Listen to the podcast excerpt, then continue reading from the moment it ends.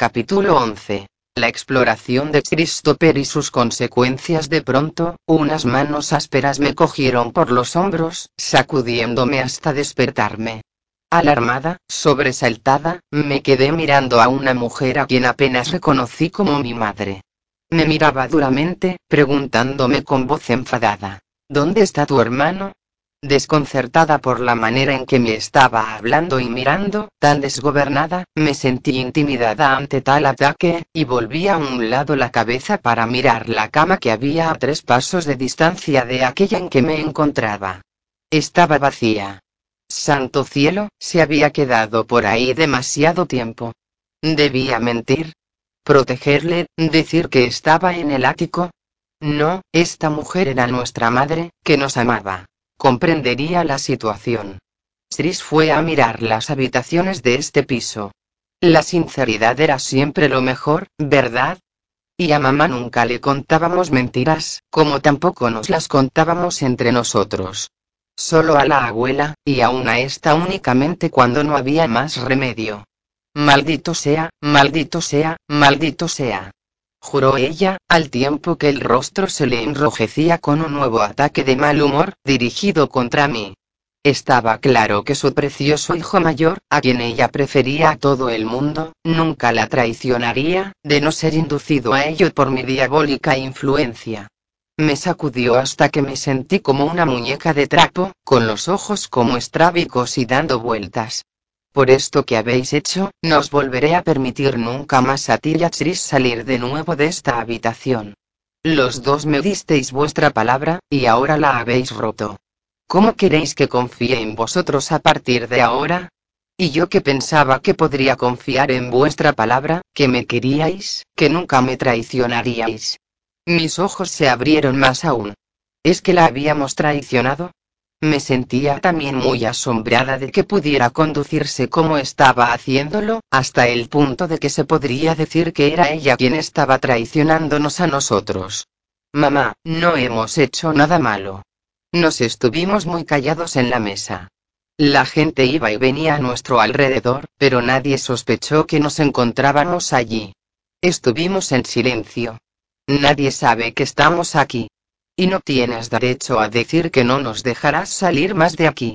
Tienes que dejarnos salir de aquí. No puedes tenernos aquí encerrados para siempre. Se me quedó mirando de una manera extraña y como acosada, sin responder. Pensé que me iba a dar una bofetada, pero lo que hizo, por el contrario, fue soltarme los hombros y dar media vuelta, para irse. Los paños de gasa de los volantes de su vestido de alta costura parecían alas salvajes y agitadas, emanando un aroma dulce y florido, que no se ajustaba nada a su violenta conducta. Precisamente en el momento en que mamá iba a salir de la habitación, quizá para salir en busca de Tris, se abrió la puerta y mi hermano entró sin hacer ruido. Cerró la puerta suavemente, se volvió y miró a donde yo estaba. Abrió los labios para hablar, pero en aquel mismo momento vio a nuestra madre y en su rostro se reflejó entonces la más extraña de las expresiones. Por alguna razón que no comprendía, los ojos de Chris no brillaron de alegría como solía ocurrirles en cuanto veía a nuestra madre. Con movimientos rápidos, llenos de decisión, mamá se acercó a él. Su mano se levantó y le dio una bofetada dura y cortante en la mejilla. Y luego, antes de que pudiera reponerse de ella, su mano izquierda se levantó y la mejilla izquierda de mi hermano sintió también el peso de su ira. Y ahora, el rostro sorprendido y pálido de Tris mostraba dos grandes manchas rojas. Si vuelves a hacer esto otra vez, Christopher Foxworth, os daré de latigazos yo misma, no solo a ti, sino también a Katy.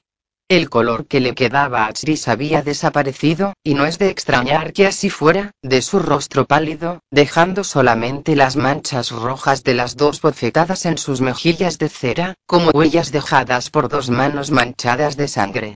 Sentí que la sangre se me bajaba a los pies y que una sensación quemante comenzaba a palpitar detrás de mis orejas, a medida que me iban faltando las fuerzas, mirando a aquella mujer que me parecía ahora una desconocida, como si fuese una mujer a quien no conocíamos ni queríamos tampoco conocer. ¿Era esta nuestra madre, que solía hablarnos siempre con amor y cariño? Era esta la madre que siempre se mostraba tan comprensiva con la tristeza de nuestro encierro, tan largo. ¿Acaso esta casa estaba influyendo ya en ella, haciéndola distinta? Y entonces fue como una avalancha y, sí, todas aquellas pequeñas cosas se juntaron en una sola cosa grande. No venía a vernos con tanta frecuencia como antes, no venía ya todos los días, y, desde luego, ni hablar de venir dos veces al día, como al principio. Y, además, yo tenía miedo, como si todo lo que me había parecido digno de confianza y fe hubiera sido arrancado violentamente de debajo de mis pies, no quedando en su lugar más que juguetes, juegos, regalos. Tuvo que ver algo en la expresión desconcertada de Tris, algo que hizo desvanecer su ira. Le cogió con los brazos abiertos y cubrió su rostro pálido, manchado y bigotudo con muchos besos rápidos que trataban de quitar de allí el mal que había hecho. Le besó una y otra vez, y le acarició la mejilla, apretando su cabeza contra sus pechos suaves y redondos, y dejándole sumirse en la sensualidad de sentirse acariciado tan cerca de toda aquella carne suave, que tenía necesariamente que excitar a un muchacho de su edad. Lo siento, queridín murmuró, con los ojos y la voz temblorosos de lágrimas. Perdóname, por favor, perdóname, no pongas esa cara de susto. ¿Cómo puedes tenerme miedo a mí? No dije en serio lo de los latigazos, te quiero, de sobra lo sabes, nunca os azotaría a ti o a Katy. ¿Es que os he azotado alguna vez? Estoy fuera de mí porque todo me está saliendo bien ahora. Bueno, nos está saliendo bien a nosotros, y no tienes derecho a hacer algo que podría estropeárnoslo todo, y esa es la única razón de que te diese las bofetadas.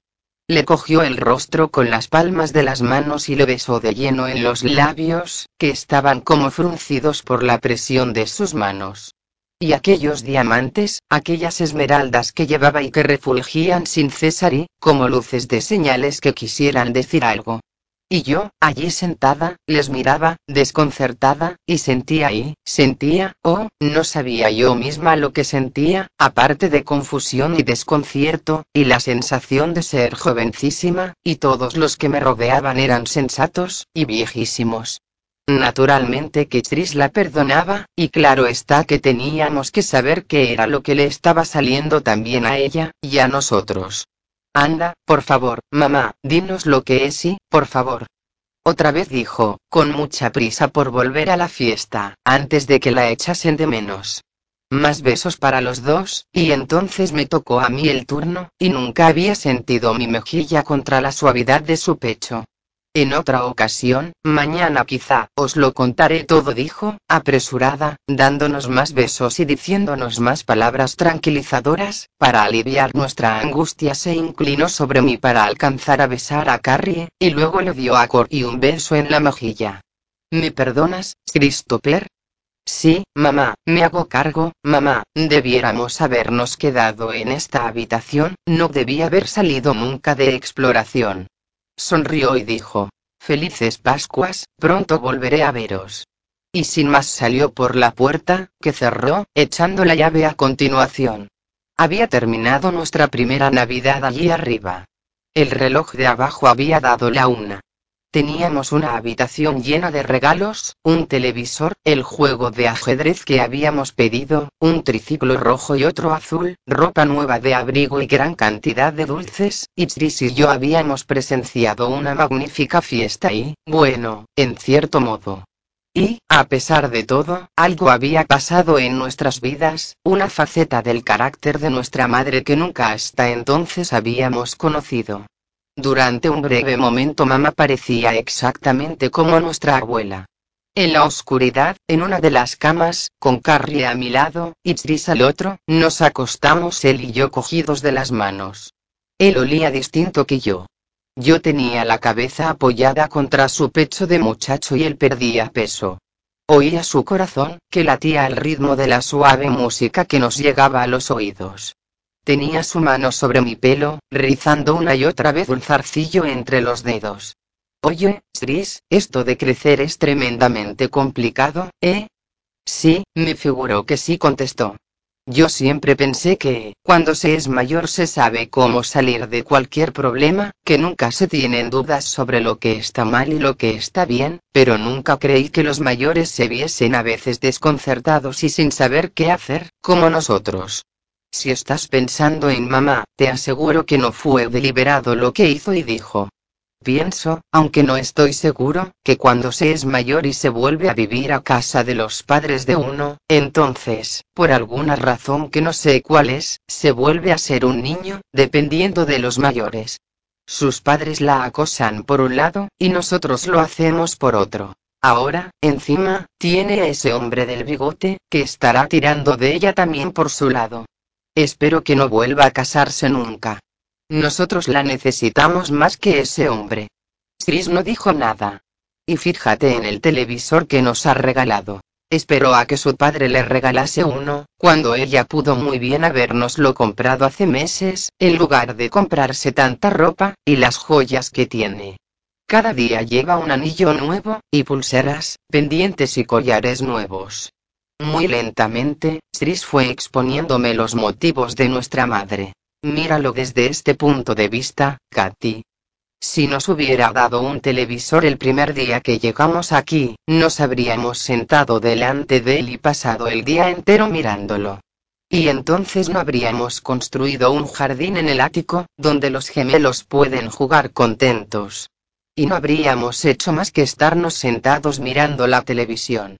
Y fíjate, además, en lo mucho que hemos aprendido durante estos días tan largos por ejemplo, hacer flores y animales, y yo pinto ahora mejor que cuando vinimos, y fíjate en la cantidad de libros que hemos leído, para enriquecernos la mente, y tú, Katy, también tú has cambiado.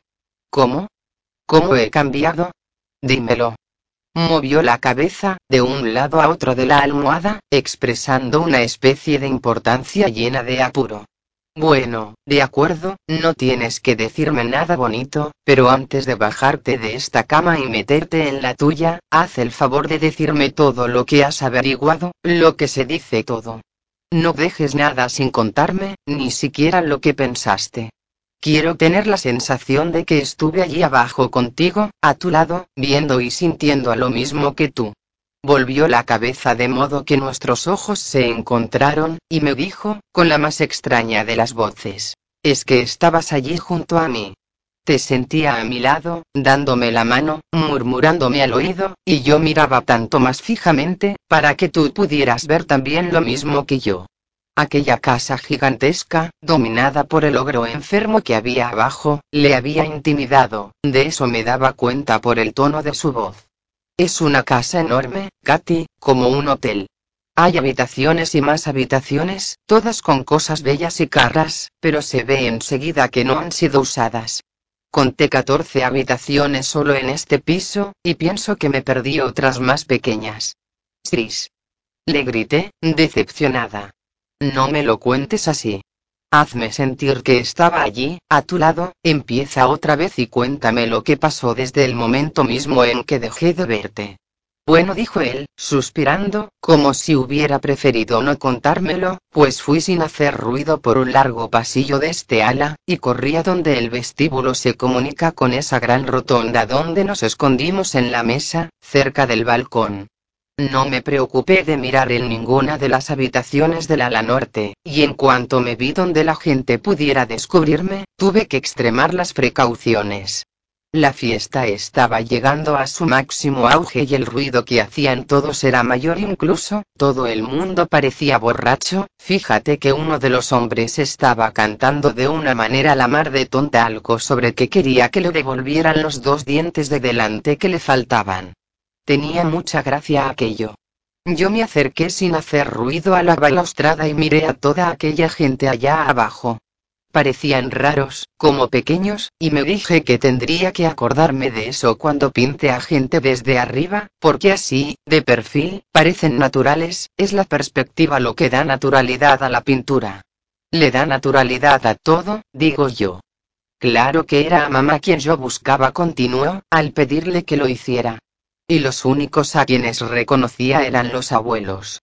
Nuestro abuelo parecía empezar a sentirse cansado, y cuando le estaba mirando, vino una enfermera y se lo llevó, y me fijé bien para poder hacerme una idea de dónde está su cuarto, detrás de la biblioteca.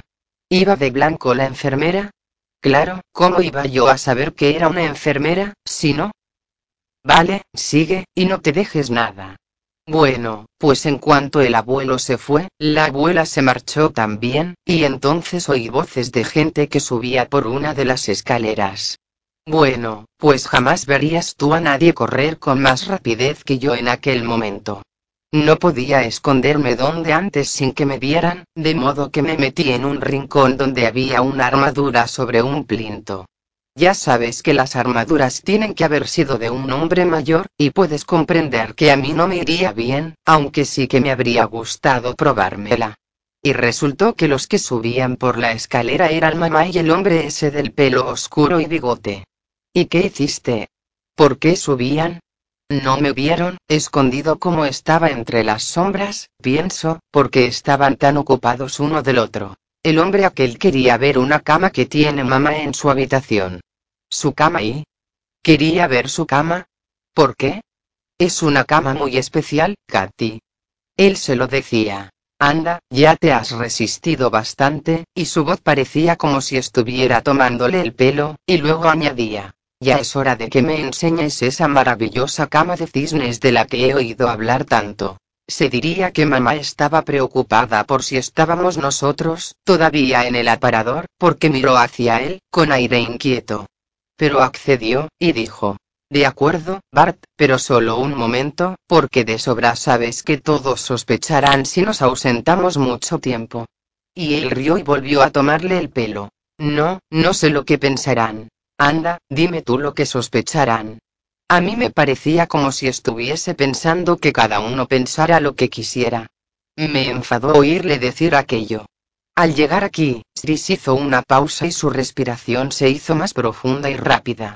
Me estás ocultando algo, dije, porque le conocía como se conoce un libro leído cien veces. Estás defendiéndola. Tú viste algo que no me quieres decir. Y eso no es justo. Sabes de sobra que acordamos el primer día que llegamos aquí que seríamos sinceros y veraces uno con otro, y ahora me tienes que contar lo que viste. Dios mío. Exclamó él, retorciéndose y volviendo la cabeza y no queriendo mirarme a los ojos. ¿Qué más darán unos cuantos besos? ¿Unos cuantos besos? grité, agitada. ¿Le has visto besar a mamá más de una vez? ¿Y qué clase de besos eran? en la mano o de los de verdad, de boca a boca. La vergüenza le acaloraba el pecho, sobre el que descansaba mi mejilla, tanto que quemaba a través de la tela del pijama. Eran besos apasionados, ¿verdad? Grité, convencida de ello sin necesidad de oírselo decir. La besaba, y ella le aceptaba, y a lo mejor hasta le tocaba los pechos y le acariciaba el trasero, como le vi una vez hacer a papá cuando no sabía que estaba yo en la habitación mirando. ¿Es eso lo que viste, Christopher? ¿Y qué más da? respondió él con la voz como sofocada. Hiciera lo que hiciese, ella le dejó, aunque a mí me dieron ganas de vomitar. Y también a mí me daban ganas de vomitar. Mamá estaba viuda desde hacía ocho meses solamente, pero, a veces, ocho meses parecen ocho años, y, después de todo, ¿qué más da ya el pasado cuando el presente es tan emocionante y agradable y... Porque, como es natural, me di cuenta de sobra de que habían sucedido muchas otras cosas que Tris no iba a contarme. Bueno, Katy, no sé lo que estarás pensando, pero mamá le dijo que se estuviese quieto, y que, si no lo hacía, no le enseñaría su dormitorio. Santo cielo, tenía que estar haciendo algo realmente malo. Nada, besos replicó Tris, mirando hacia el árbol de Navidad, solo besos y unas pocas caricias, pero la verdad es que a mamá le brillaban los ojos, y fue entonces cuando el Barte se le preguntó si era verdad que la cama de cisnes había pertenecido antes a una cortesana francesa. Por Dios bendito. ¿Y qué es una cortesana francesa? Tris carraspeó. Esa es una palabra que consulte un día en el diccionario, y quiere decir una mujer que reserva sus favores solamente para hombres de la aristocracia o de la familia real. ¿Favores? ¿Qué clase de favores? pues los favores que los hombres ricos pagan, contestó él rápidamente, poniéndome la mano en la boca, para cerrármela. Y, claro, mamá negó que pudiera haber una cama así en esta casa, y declaró que una cama con tan pecaminosa reputación, por bella que fuese, sería quemada en plena noche, con todos rezando por su redención, y que la cama de cisnes había pertenecido a su abuela, y que, cuando ella era niña, quería el dormitorio de su abuela más que ninguna otra cosa en el mundo, pero que sus padres no querían que durmiera en él, por temor a que la contaminase el fantasma de su abuela, que no había sido precisamente una santa, aunque tampoco una cortesana. Y entonces, mamá se echó a reír, con una risa así como dura y amarga, y le dijo a Bart que sus padres creían que ella ahora estaba ya tan corrompida que nada podría hacerla peor de lo que ya era. Y, te diré, eso me hizo sentirme muy mal, porque mamá no está corrompida. Después de todo, papá la quería y, estaban casados y, y lo que hace la gente casada en privado no es asunto de nadie. Contuve el aliento todo lo que pude. Tris lo sabía siempre todo, lo que se dice todo.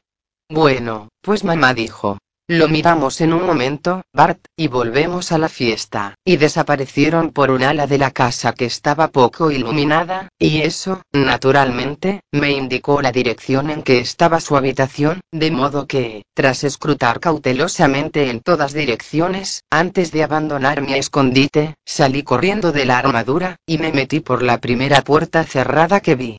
Entré a toda prisa, pensando que, como estaba a oscuras, estaría vacío, y cerré la puerta a mis espaldas sin hacer ruido. Después me estuve completamente quieto, solo para absorber el aroma y el ambiente de aquel lugar, igual que dices que haces tú. Llevaba conmigo la linterna, y pude haberla encendido, para ver dónde estaba, pero quería aprender a ser intuitivo, como tú, y cauteloso y suspicaz, aunque todo a mi alrededor pareciese completamente normal. Y la verdad es que hice bien en ser así, porque si hubiesen estado encendidas las luces, o si hubiera encendido la linterna, no habría notado el extrañísimo y monstruoso olor que llenaba la habitación aquella, un olor que me hacía sentirme raro y como asustado, y entonces, qué barbaridad, casi me quedé sin habla. ¿Qué, qué? Pregunté, echando a un lado de un manotazo la mano con que Tris trataba de hacerme callar. ¿Qué viste? ¿Un monstruo? ¿Un monstruo, dices? Lo que vi son monstruos. Docenas de monstruos. O, por lo menos, vi sus cabezas, montadas y colgadas de las paredes. A todo mi alrededor había ojos que relucían, ojos de ámbar, verdes, de topacio, color limón y no sabes el miedo que daba. La luz llegaba por las ventanas teñidas de un color como azulado, a causa de la nieve, y se reflejaba en los dientes y en los colmillos relucientes de un león, que tenía la boca abierta y rugía silenciosamente. Tenía una melena parduzca, como una gorguera, que daba a su cabeza un aspecto enorme, y mostraba una expresión muda de angustia, o de ira. Y, no sé por qué razón, me dio pena, decapitado, montado, disecado, convertido en un objeto de decoración, cuando debiera estar libre por la sabana. Sí, me di cuenta de lo que quería decir. Mi angustia era siempre como una montaña de furia. Era el cuarto de los trofeos de caza, Katy, una habitación muy grande, con muchas cabezas de animales. Había un tigre y un elefante con la trompa levantada. Todos los animales de Asia y África se exhibían allí en un lado de la enorme habitación, y las piezas de caza mayor de América, en la pared de enfrente. Un oso gris, otro pardo y negro, un antílope, un puma, y así sucesivamente. No había ni un solo pez ni una sola ave, como si no fuesen lo suficientemente difíciles para el cazador que había matado todo lo que ahora decoraba aquella habitación. Era una habitación fantasmal, y, a pesar de todo, sentí muchas ganas de que la vieras tú también. Tienes que verla. Al diablo. ¿Para qué quería yo ver el cuarto de los trofeos? Yo quería saber cosas de la gente, sus secretos. Eso era lo que quería saber. Había una chimenea de piedra de 6 metros de longitud, por lo menos, en la pared, con ventanas a ambos lados, y, sobre ella, colgaba un retrato al óleo de un joven que se parecía tanto a papá que me entraron ganas de llorar. pero no era el retrato de papá, y, al acercarme a él, me di cuenta de que era un hombre muy parecido en todo a nuestro padre, excepto en los ojos. Llevaba un traje kaki de caza, con camisa azul. El cazador estaba apoyado en su rifle y tenía un pie sobre un tronco que había en el suelo. Yo sé muy poco de pintura, pero sí lo bastante para darme cuenta de que aquel cuadro es una obra maestra. El pintor supo captar verdaderamente el alma del cazador. Nunca había visto unos ojos azules más duros, fríos, crueles y sin piedad, y eso, por sí solo, me dijo que no podía ser aquel hombre nuestro padre, antes incluso de acercarme lo bastante para leer en una plaquita de metal fijada en la parte inferior del marco sobre dorado que aquel retrato era de Malcolm Leal Foxworth, nuestro abuelo. La fecha indicaba que papá tenía cinco años cuando se pintó aquel retrato, y, como sabes tú muy bien, cuando papá tenía tres años, él y su madre, Alicia, fueron echados de Villa Foxworth, y los dos tuvieron que irse entonces a vivir a Richmond. Sigue insistía mi hermano. Bueno, pues tuve la suerte de que no me viera nadie en mis exploraciones, porque la verdad es que me metí en todas las habitaciones, y acabé por dar con las habitaciones de mamá, con puertas dobles, y se sube a ella por dos escalones, y, chica, cuando les eché una ojeada pensé que estaba entrando en un palacio. Las otras habitaciones me habían hecho imaginarme algo magnífico, pero las suyas sobrepasaban todo lo imaginable y tenían que ser las habitaciones de mamá, porque la fotografía de papá estaba en su mesita de noche, y las habitaciones olían a su perfume. En el centro del cuarto, sobre un dosel, estaba la fabulosa cama de cisnes, santo cielo, qué cama. Nunca, en toda tu vida, has visto nada parecido.